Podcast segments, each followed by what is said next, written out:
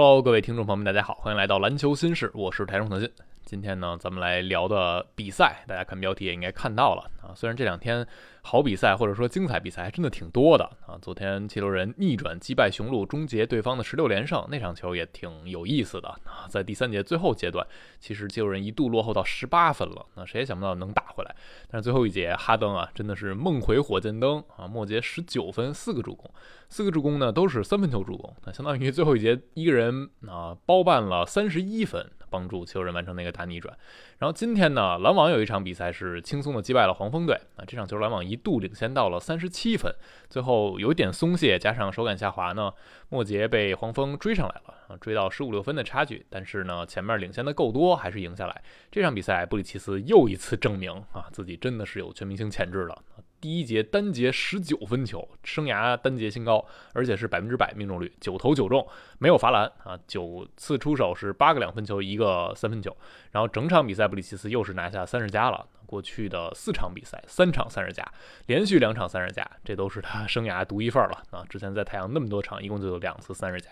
后边呢还有一些比赛，比如湖人队终结了勇士的五连胜啊，这跟库里复出，我觉得。关系有，但是更重要的是，勇士到现在啊，这个赛季打客场还是很糟糕的啊，他们必须把这个问题解决。而另一场比赛，快船那边终于终于赢了，威少加盟之后啊，五连败，今天终于赢了啊！今天要是再赢不了啊，这球队可能真的要崩溃，因为今天这个灰熊啊，不仅没有莫兰特，也没有迪龙，没有克拉克，没有亚当斯啊，这要是再输了啊，这快船队真的是整个心态都完蛋了。所以这些比赛啊都挺精彩的，但是我们把焦点放回到凌晨两点打响的这一场啊，独行侠和太阳队的比赛。这场球啊，故事性、比赛的精彩程度都是拉满的啊。这场比赛，如果你回想到去年休赛期排出来这个赛程往这一摆，你会觉得这场球啊就是季后赛的重演啊。去年在第二轮的时候，两队交手，独行侠通过抢七决胜啊，抢七还是一个大比分赢球，把太阳给淘汰了。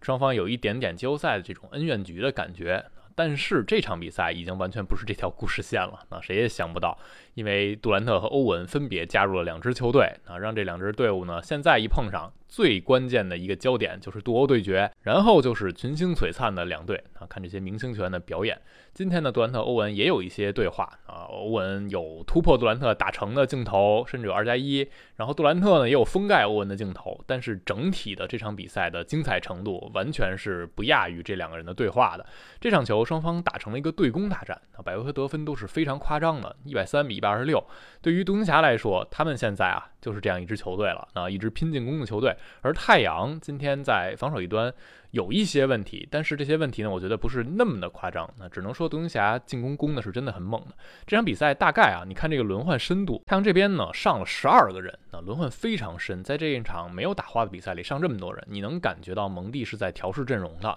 而且这十二个人里还不包括像比永博、像贝兹利。那贝兹利上场比赛是有过登场的。所以太阳队啊还是以磨合为主。而独行侠这边呢，他们克罗贝尔今天是没有办法出战的，所以这支球队。最后上了是十人轮换，可是呃，戴莫里斯只上了一小会儿，所以独行侠队的轮换缩的还是比较短的。他们适当的这套阵容该怎么用，已经是呃比较清楚了啊，顶多是一两个人员的选择问题。那这场球一上来，双方还是攻的有来有回的。第一节呢，原本应该是属于东契奇和布克的时间啊，因为来到太阳之后，蒙蒂这边已经把杜兰特的时间调了。在篮网的时候，杜兰特也是打满一三节的，但是来到太阳之后呢，蒙蒂是让杜兰特带二四节出的二阵容，所以一三节 KD 是打一半多，所以第一节呢是属于布克那边，东契奇是在第一节一直是打满很猛。上赛季俩人首节就很猛，那是全联盟首节得分最多那一档的。那今天一上来俩人的攻击性、侵略性也还是非常足。布克第一节出手八次，东契奇是出手了七次，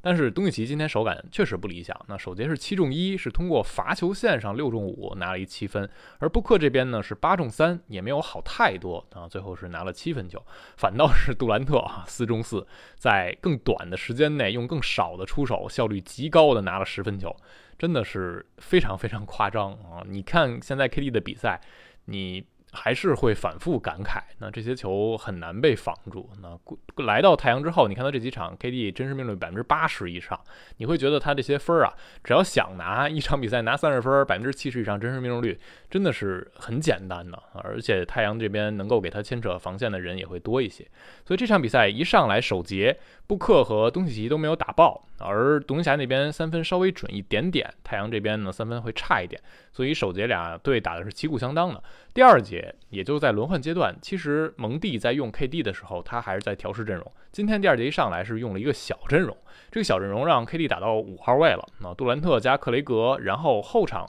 外线的三个人是特伦斯、罗斯、达米安里和佩恩。这个五小呢，就不仅是没有中锋的问题啊，是整个体型都偏小。因为里、佩恩和特伦斯、罗斯在防守一端都是有短板的，所以这套阵容。想的理念上可能是和对方去打对攻啊，但是实际效果呢，和独行侠打对攻，人家这个攻击的火力和资源还是更凶猛一些。所以首节打完，太阳还领先三分，而等到第二节啊，当你把轮换球员往上摆的时候，当保罗、艾顿他们回来的时候啊，太阳已经和对方是打平了，四十四比四十四。那段时间相当于打了不到五分钟，四分钟出头的时间，独行侠就拿了二十分啊。这个防守，我觉得是太阳这边要着重去考虑的。我觉得太阳队啊。还是有中锋资源可以用的，就算没有中锋的阵容，也可以摆更大的体型啊。所以这个小阵容以后呢，我相信蒙蒂可能用的就会少了，除非是很极端的情况。而保罗加艾顿是先替换回来，接着布克也回来，一波他们打了六比三，又把这个势头扳回来，然后 KD 下场，沃伦上，相当于是沃伦顶进首发 KD 的那个位置啊，搭着其他的人一起打。最后在第二节后半段，KD 又回来了。今天杜兰特总出场时间是超过四十分钟的。啊，来到太阳之后的新高了，三场球，蒙蒂就已经开始，哎呀，杜兰特舍不得下了。所以今天 KD 的时间呢，原本他在前面几场是一三节打完，然后打前半段，后半段就不上，然后二四节先上来，后半节，比如说第二节有可能他后半节就不打了，然后末节后半节最后还会上一下，看看比赛情况。而今天呢，是一三节下去。啊，最后时刻有可能会一两个回合就把杜兰特拿上来，而二四节一上来先让 KD 打，打完之后呢，第二节中间休息了，然后最后二节末又回来，第四节是干脆杜兰特就没歇，第四节打满了啊，所以你能感觉等到季后赛或者等到真正的轮换缩减。主力球员时间变长之后，杜兰特时间就有可能是这样啊，就是一三节打个可能八分钟左右或者七分钟左右先下，然后看看这一节最后要不要再上一下，然后第二节和第四节啊，第二节可能会打十分钟左右，那前边先打个六七分钟，然后后边最后再上一小会儿，然后最后一节呢是有可能会打满，或者也像是第二节那样先打，然后再下去喘一口气儿，回来再终结收官的阵容。那在上半场打完的时候，其实太阳队是落后三分的啊。太阳，你看他们半场的一个出手分布啊，两分区要比独行侠准很多啊，无论是篮下还是中距离。啊，但是三分球是十六中四，独行侠的三分是二十二中十啊。独行侠是一支三分占比最高的球队，虽然他们的三分数量没有啊勇士多，但是他们的回合数少，出手少，所以他们的三分占比是更高的。今天呢，整个上半场的三分球投的就很好啊，所以他们在外线火力这一块帮助他们顶上来了。那小哈德威一个人六中五的三分球，而太阳这边奥科吉加克雷格加保罗半场是九中零的三分。太阳上半场进三分最多的是杜兰特自己，那这就使得他们在在进攻一端呢，没有办法在火力上匹配独行侠。那打到第三节呢，其实两队的核心球星的状态和感觉就更好了。那第三节单节这边，东契和欧文都上双了。那欧文拿了十三分，东契拿了十七分。太阳这边也一样，太阳这边杜兰特第三节拿了十二分球，布克拿了十三分，形成了对标之势。这一节前半段，独行侠一度把分差拉开到六到八分这个区间啊，他们靠着自己进攻火力拉开之后，太阳这边出了一点小的问题是什么呢？就是他们的第五点投不进球。就是除了 A、B、C、D 之外的那第五个人啊，本来这段时间是奥科吉，奥科吉上场投的非常准，但他今天就很铁啊，今天奥科吉最后是一个三分都没进吧啊，八中零，而且第三节有点头铁，就是只要球倒到他手里，底角。拔起来就扔啊！但是不管自己的手感好不好，所以当时奥特吉投不进，影响了太阳队进攻的火力。这个时候呢，蒙蒂做了一个选择，是把特伦斯·罗斯拿上来替下奥特吉。但是罗斯的问题呢，是他防守又不灵，他防守是一定会被独行侠这边针对的。那欧文、东契奇会追着他打，所以最后蒙蒂选择的是让维莱特和克雷格上来试，正好也到轮换时间。那段时间让维莱特和克雷格这两个人啊，他们是回应了蒙蒂的这个信任啊，也是证明了。自己是可以有机会挤进轮换的。俩人，维奈特是在右边，应该啊投进了两个低调三分，克雷格也投进了一个低调三分。这三记三分球帮助太阳队从落后八分，一口气打一九比零给反超了。那这段时间把第三节的势头稳定下来。进入了末节的决战。末节决战的时候，你会看到蒙蒂就更信任维恩莱特和克雷格了啊。最后选择的就是用克啊维恩莱特打最后的这第五人。等到 A B C D 回来了之后也是这样的。而末节一上来，蒙蒂让杜兰特带队的时候没有摆小阵容了啊，先让兰戴尔上，但是伍德又爆开了，无论是篮下去攻兰戴尔，还是拉出来投，都是连续能得分。所以蒙蒂让布克回来之后，又让杜兰特顶到五后卫试了试啊。不过很快发现伍德还是能打，然后就一两个回合吧，就回到到了。保罗和艾顿上场啊，又回到了 A B C D 加维恩莱特这个组合，这个组合基本上就帮太阳队最后奠定胜局了。那这段时间我们看到末节啊，就是球星决定比赛啊。前半节的时候，伍德这边是帮助独行侠干了很多事情，然后后半节等到东契奇回来，就比谁的超级球星解决问题能力更强。而我们看到太阳这边啊，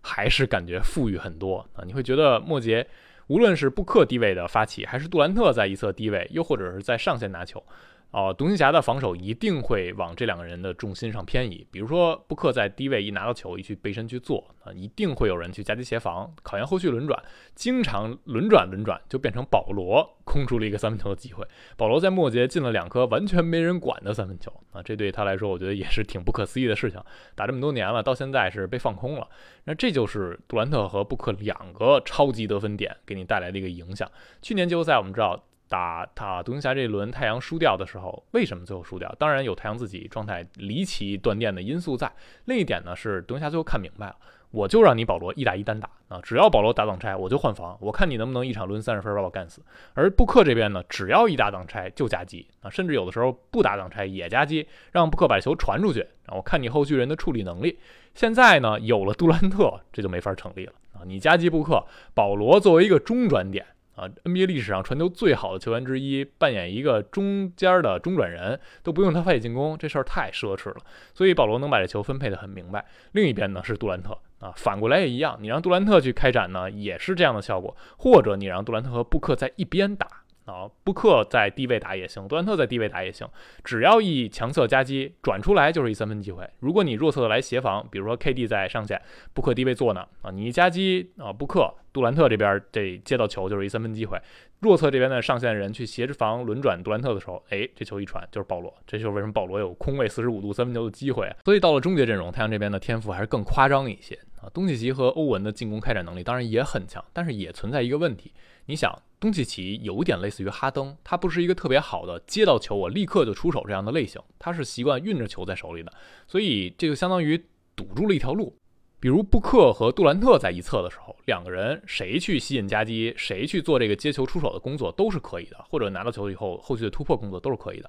而你回到独行侠这边，东契奇只能做发起那个人啊，你让他做接应的那个人，他后续的开展会慢。就不像是啊，比如欧文做接应，欧文接到球一瞬间，他可以直接拔起来就扔，也可以对方做 close out 的时候，欧文顺势突破，突到篮下再做其他的开展进攻。但是东契奇拿到球的一瞬间，他就慢啊，他干不了举球直接拔这事儿，所以对方呢不太会扑的特别狠，然后就也堵住了他的呃突破的行进的线路，所以这个是独行侠这边的问题。那最后打到生死时刻啊，就是凯文杜兰特决定比赛那一球，那球呢，独行侠其实也是考虑先去加一下杜兰特，逼迫他出球试了一下，然后杜兰特把球打出来，立刻又打回来了啊，因为你不能直接放弃别的球员就不防了嘛。拿到球的一瞬间，杜兰特接球立刻开展进攻，然后突左手这边了，面对他的是小哈达威啊，这也让独行侠球迷继续想念芬尼史密斯啊。最后时刻，基德是想把自己的进攻拉满，所以他没有上约什格林，上的是今天投的挺准的小哈达威，然后布洛克。那这样呢，在锋线上就真的没有没有人能对上杜兰特了啊！那个球小哈达威防得非常努力，但是杜兰特太厉害啊！这个高度他真的够不着啊！今天杜兰特这些球也是基本上啊拔起来之后就个个进，要么就是犯规。所以那个球，杜兰特赛后也说，我感觉自己球运到大腿那一侧的时候就很舒服，举起来就正好是我投篮的节奏，然后他把球投中。布克呢？赛后谈到杜兰特这生死球，也说啊，我之前也站在过对面的另一边啊，就是和杜兰特当对手的时候，就是会出现这样的情况。某一些夜晚呢，你会感觉无论你做什么事情，那这场上就好像只有杜兰特和篮筐一样，就好像个人训练一样，防守人是无视一般的，不存在一样。所以那一球是决定了这场比赛的。回过来，东契奇本来有机会把这个比赛扳平。只可惜他已经完全顶开了奥克吉，但没有把球放进，他自己也是非常的懊恼和沮丧。那那一球过后完有一小插曲，东契奇和布克俩人亲起来了，这亲打引号啊啊是吵起来了。本来是布克在和裁判吐槽，我估计是吐槽东契奇带球撞人，然后吐槽完呢，顺嘴应该是朝东契奇喷了一句垃圾话啊，东契奇立刻就不干了。本来我这球没放进去，这个人就正懊恼呢啊，你现在还拱一句火。赛后东契奇那意思就是。下次说垃圾话没问题啊，你别最后三秒说，你别稳操胜券了，你才想起来说垃圾话，就让啊这边东契奇感觉我让我还手啊，我都没有机会啊，有本事你下次早点说，看看我能把比赛打回来，还是挺有意思的。布克赛后也说，你不是觉得我们太啊文气太和气了吗？那今天我们就打出一些火药味来。我觉得也是好事儿啊，给日霞的对决增加更多的故事性和火药味儿。没准俩队季后赛就碰上了啊！你看太阳这边去冲西部第三，起码是很有希望的。而独行侠呢，在六七名这块晃荡，万一俩队首轮就交锋啊，那这个流量收视率还是挺可观的。那今天这场球，我们看到的最大的感慨啊，还是凯文杜兰特融入一支球队能力太强。啊，给一支球队托底能力太强了，在进攻一端，他有球无球都能打，很简单，能融入一些战术打法啊，有一些拉链，从斜四十五度个人突破呀，低位背身的发起呀，中路的挡拆的发起啊，然后更重要是他在防守一端和无球一端也能做很多很多事情，那这就让他融入各种各样的体系，都是即插即用的。今天杜兰特在防守一端也是有巨大影响力啊，完成了一次封盖，但整体呢有一些领防对方的回合，让对方连手都出不了，所以这个是他和很多球星。半路加盟一支球队不一样的地方啊，他的适配性实在太强了。而且我们看到这场球打完之后啊，我在微博上也列了这个数数据了。KD 最后是用一个中距离杀死比赛的，他这个赛季中投的命中率是有统计来的 NBA 历史最高。而太阳队这赛季。有 KD 之前，他们的中投掉的比较狠，中投命中率百分之四十一，场均十二点四分，出手还是比较多的，但命中率就很一般啊。这是因为布克呢受伤病影响，保罗有伤病的缺席，也有一些状态下滑的因素在，所以整个太阳队这个赛季中投不是那么好。但是现在有了杜兰特。保罗和布克也健康在打，所以你看到这三场太阳这中投太吓人了啊！三场比赛每一场中投都是二十二分，一场二十二中十一，百分之五十；一场十七中十一，超过百分之六十；还有一场二十中十一，也是超过百分之五十的。所以现在啊，太阳真是一支历史级的中投队。就看他们能不能把这个轮换阵容摸清楚，以及看看能不能有更多球员稳定的做出这个贡献。就今天这样来看，我们看到太阳的第五人啊，这个终结阵容第五人很有可能随着不同的对手去变化，以及随着球员的状态去变化。啊，奥科吉、克雷格、维恩赖特，包括像特伦斯罗斯、TJ 沃伦，都有各自的特点，可能都在一个夜晚，今天你状态好，明天我状态好，这个就考验蒙蒂的一个审时度势和用人的一个思路了。好了，今天这期我们就聊这儿。关于日霞的这一组对决，大家有什么想说的，都可以在评论区留言啊。包括其他比赛呢，有想聊的也可以啊。我们下期节目再见啦，拜拜。